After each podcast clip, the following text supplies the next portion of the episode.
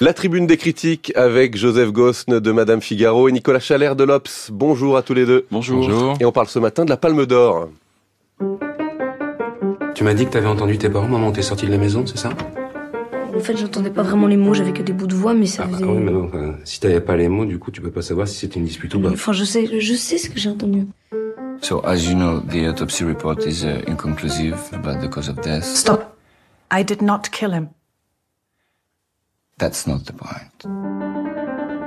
Anatomie d'une chute de Justine Triet, sortie en salle cette semaine et qui a donc euh, triomphé à Cannes au printemps. Nicolas Chalère, est-ce que c'est le chef-d'œuvre auquel on peut s'attendre après une palme d'or? C'est une palme triée sur le volet, on va dire.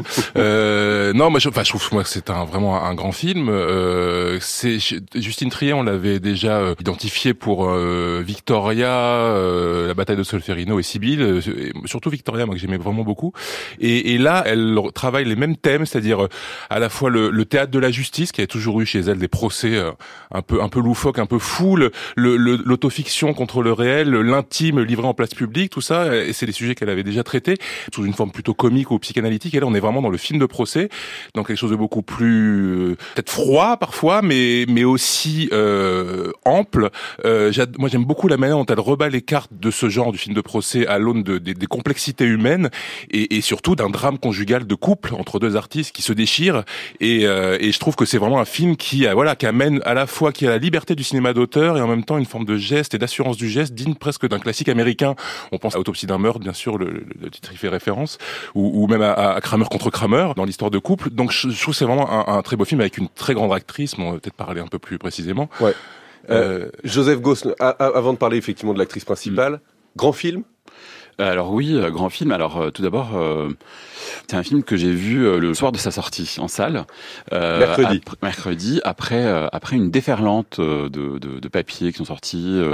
Les, les, réseaux sociaux étaient, étaient ont été, envahis par des publications sur sur le film, et donc j'étais j'étais un peu conditionné. et J'étais j'étais très heureux de le voir. J'étais très surpris, très très agréablement surpris par le film, qui m'a vraiment emporté pendant ces 2h30, euh, emporté parce que euh, pour, pour, des raisons assez assez précises, c'est-à-dire qu'il y a à la fois, je trouve, euh, la dissection d'un couple comme je l'ai rarement vu euh, comme ça de façon aussi aussi précise et millimétrée. Moi, je me suis vraiment surpris à, à me dire qu'on est vraiment dans dans un cinéma qui est le post-couple en quelque sorte, c'est-à-dire on n'est plus du tout dans, dans, dans, dans, une création, dans, comment dire, dans les moments d'intimité, de, création, etc. Mais on est vraiment dans cette interrogation sur que devient le désir une fois que ben, tout, est, tout, a, tout a été construit, euh, avec notamment des enfants euh, et, des carrières qui, sont, qui, qui, arrivent à certains points. Donc je trouve que c'est un, un, un film évidemment qui interroge beaucoup ça, euh, qui interroge de façon assez, assez précise et qui effectivement va vers, vers ces questions de est-ce qu'on a vraiment, des questions très contemporaines qui sont est-ce qu'on a vraiment besoin d'un homme? Qu'est-ce qu'on fait de son travail? Et surtout la question de qu'est-ce qu'on fait du temps partagé quand on est quand on est un couple euh, avec un enfant et que fait l'enfant dans, dans, ça. Donc il y a quelque chose comme ça. Et de ce fait, moi, ce qui m'a frappé, c'est que c'est un film qui m'a donné l'impression de me regarder. C'est-à-dire, euh, euh, c'est un film qui, à chaque instant, vous happe et vous fait vous poser des questions sur vous-même, sur ce que vous êtes, sur votre rapport à ça, euh, et en tant qu'homme, sur votre rapport à la femme ou à l'autre, au compagnon d'une vie, et ce que vous faites avec, avec cette personne-là. Et de ce point de vue-là, oui, je pense que c'est un très très grand film. Le, le, film joue justement beaucoup sur l'inversion des codes masculins, féminins, effectivement le, le brouillage des, des, des frontières. Euh, cette femme, elle est interprétée par euh, une grande actrice allemande qui s'appelle Sandra Hüller. Vous vouliez en parler, Nicolas Chaleur, qu'on avait vu il y a quelques années dans Tony Erdmann, qui avait fait mmh. forte impression aussi à, à, Cannes. Elle apporte évidemment énormément au film avec la, la, froideur de ce personnage principal, la dureté de ce personnage. Et en même temps, l'émotivité. Je trouve que c'est un mélange entre Isabelle Huppert et Romy Schneider. À des moments, elle craque, euh, pas beaucoup, mais mais on sent derrière le, la, toute la sensibilité de, de cette femme, euh, même si elle masque beaucoup. En plus, il y a le, la, la barrière de la langue ça, c'est très intéressant, le travail qu'elle fait sur la langue. Euh, non, non, c'est vraiment une très très grande actrice. Euh, moi, je, je, voulais noter aussi le, le gamin Milo Machado Graner qui a un regard incroyable et qui est, c'est vraiment le regard qui porte le film. Moi, ce que je trouve très beau aussi, Joseph a très bien dit ce qu'il y avait de très beau et troublant euh, dans le rapport qu'on a au film. Euh, c'est un film vraiment vivant qui nous renvoie à chaque fois euh, euh, notre, notre propre questionnement. Et je trouve que le regard du gamin, ça nous renvoie aussi à l'image que l'on renvoie à nos enfants et comment nos enfants nous regardent, les secrets qu'on a pour eux. C'est là où le film, je trouve, trouve retrouve son cœur et ça et ça voilà et il y a quelque chose d'assez bouleversant à la fin parce que le, gamin prend un rôle vraiment important. Et en cela c'est un grand film sur l'ambiguïté. À une époque où la violence entre des rapports hommes-femmes euh, le, où là il y a des, des, des, procès un peu tout faits je trouve que c'est un film qui amène beaucoup de nuances et, qui questionne intelligemment. Le regard de l'enfant qui est déterminant en effet qui est très particulier puisque le, le personnage est, est malvoyant et ça apporte quelque chose de très particulier à sa prestation à son témoignage. Joseph Gosn euh, ce film fait deux heures et demie. On l'a dit, c'est un film très littéraire. Et est-ce qu'on ressent de l'émotion quand même euh, Moi, pour tout vous dire, je l'ai vu aussi cette semaine. J'ai un peu cherché cette émotion. Est-ce que ça a été votre cas aussi? Oui, moi je trouve euh, c'est un film, c'est un film qui commence effectivement de façon assez froide, assez assez clinique, euh, mais dans lequel l'émotion gagne de plus en plus. Et, de ce point de vue-là, je trouve que c'est un film qui est quasiment une leçon de, mise en scène. Et plus on avance vers la fin, et plus il y a des choses qui sont assez bouleversantes, notamment cette scène vers la fin où euh, l'enfant se remémore une scène avec son père et, et, il se remémore son père avec sa propre voix à lui. Et là, et là, vous ne pouvez pas ne pas être touché et, bouleversé. Et je trouve que, en plus, c'est un film dans lequel l'émotion est provoquée par, par cette question très très fine sur la prise de décision et comment on, on conduit sa vie en prenant une décision l'une après l'autre. Et, l'enfant apprend ça en fait tout au long du film. Et ça, et de ce point de vue-là, oui, c'est un, film qui est, qui est plein d'émotions, mais des émotions cachées et par le regard du chien, qui est absolument formidable. Absolument. L'humanité passe par le regard du chien, c'est ça qui est aussi très intéressant, qui a, qui a, un, voilà, qui, qui, son regard remplace celui de l'enfant, qui a un regard aussi fascinant, mais qui ne, qui voit mal. Euh, enfin, faut pas trop en dire parce que c'est dommage de.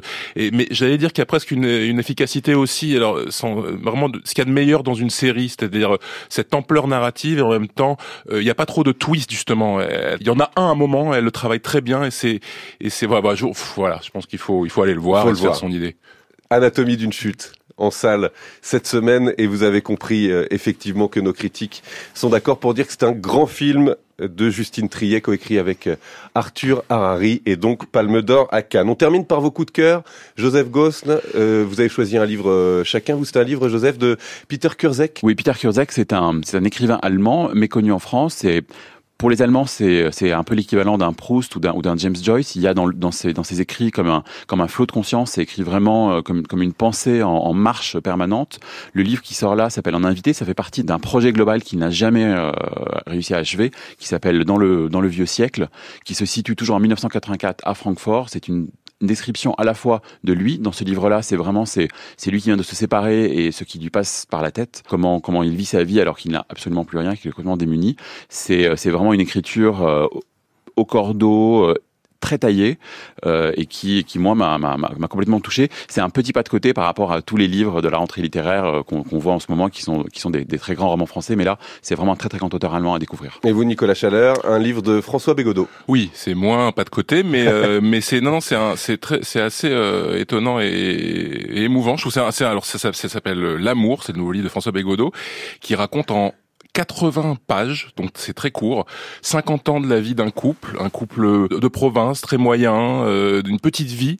Et on parle beaucoup de Jean-Jacques Goldman ces temps-ci avec le livre d'Ivan Jablonka. Moi, je trouve qu'il y a une, c'est comme une version romanesque d'une chanson de Jean-Jacques Goldman. Je sais pas si Bégodeau aimerait la comparaison, mais il y a vraiment ça. Il y a cette idée de faire ressortir la beauté d'une vie banale à travers euh, ses détails les plus communs et, des marqueurs d'époque. Alors, on voit passer des Simca, on voit passer euh, la musique de Richard Cochiante, mais sans, sans une once de pittoresque. Il y a vraiment quelque chose de très juste.